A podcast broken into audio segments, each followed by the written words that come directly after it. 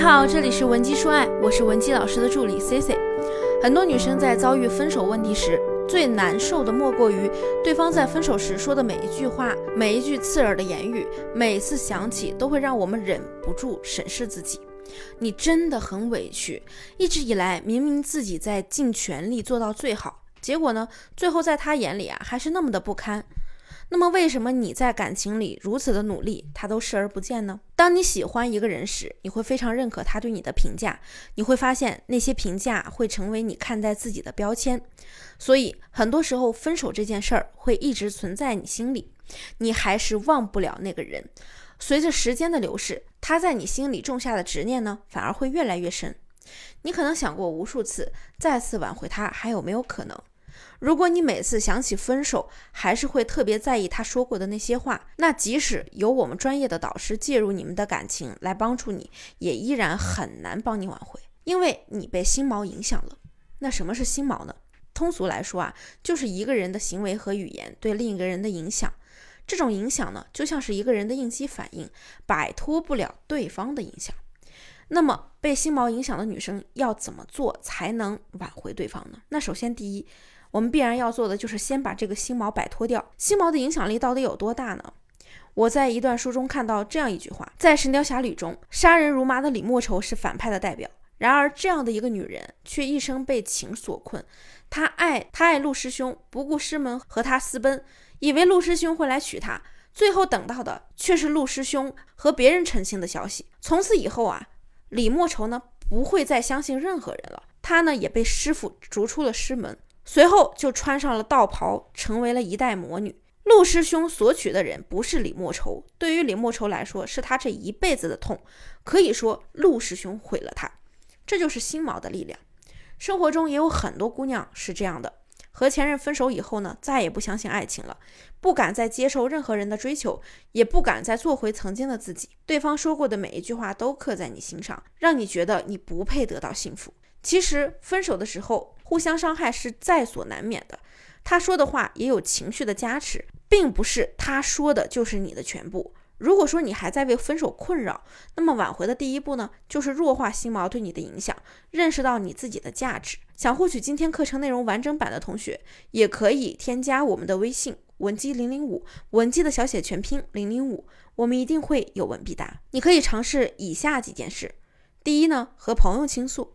认同感对每个人来说都非常重要。有心理学家表明，认同感是自信的来源。和朋友倾诉你的苦恼呢，可以有效的抒发你的情绪。那等你情绪稳定之后呢，就可以找他求证了。解铃还需系铃人嘛。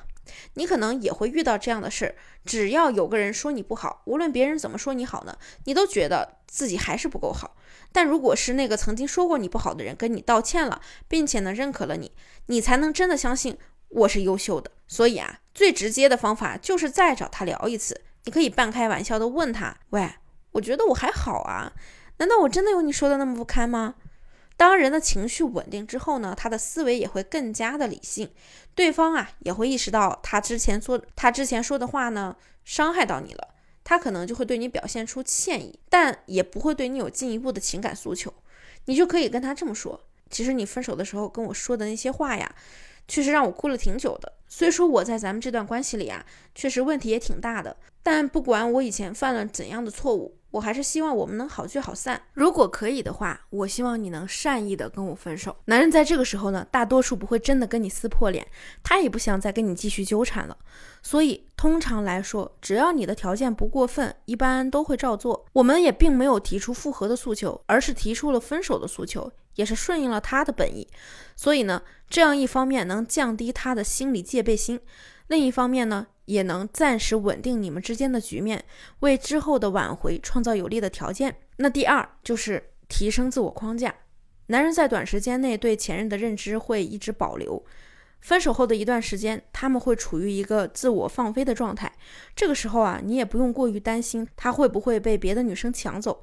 毕竟刚恢复单身，他们一般呢会和自己的同性好友过一把单身没人管的瘾，而这个时候啊，也是女生的最佳提升时期。很多女生都知道外在形象提升的重要性，却忽略了框架的提升。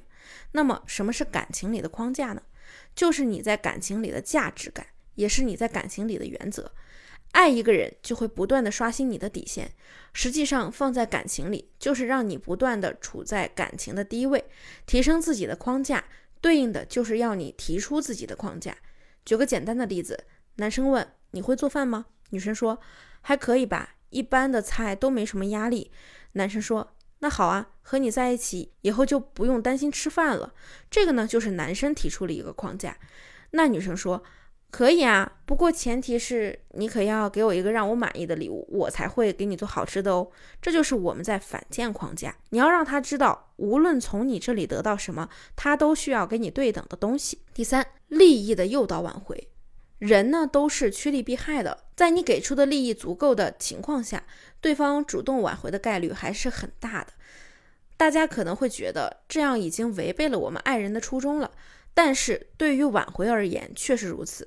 任何一段关系呢，都有博弈的成分。比如你在分手后变得很漂亮了，或者呢，以前一向内向的你，突然跟他身边的朋友都能聊到一块儿了。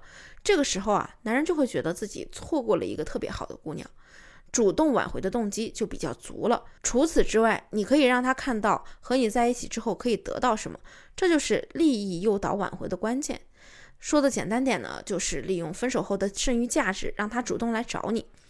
比如说他是自由职业，平时会接一些私活，那你就可以给他介绍一些活，或者你可以针对他的一些兴趣爱好，帮他介绍一些圈子，让他在你身上看到可以帮助他的地方，以此来维持你们的联系。每次让他从你这里得到一些好处，你也可以向他提出要求，平时多创造一些肢体接触，让他感受到你想和好的意愿。和好的需求啊，不要暴露太多，保持一个循序渐进的状态，把和好的话留给他来说。那么，如果你也有类似的情感问题，或者呢，你们的婚姻出现了危机，想要我们来帮助你修复，那么也可以添加我们的微信文姬零零五，文姬的小写全拼零零五，发送你们的具体问题。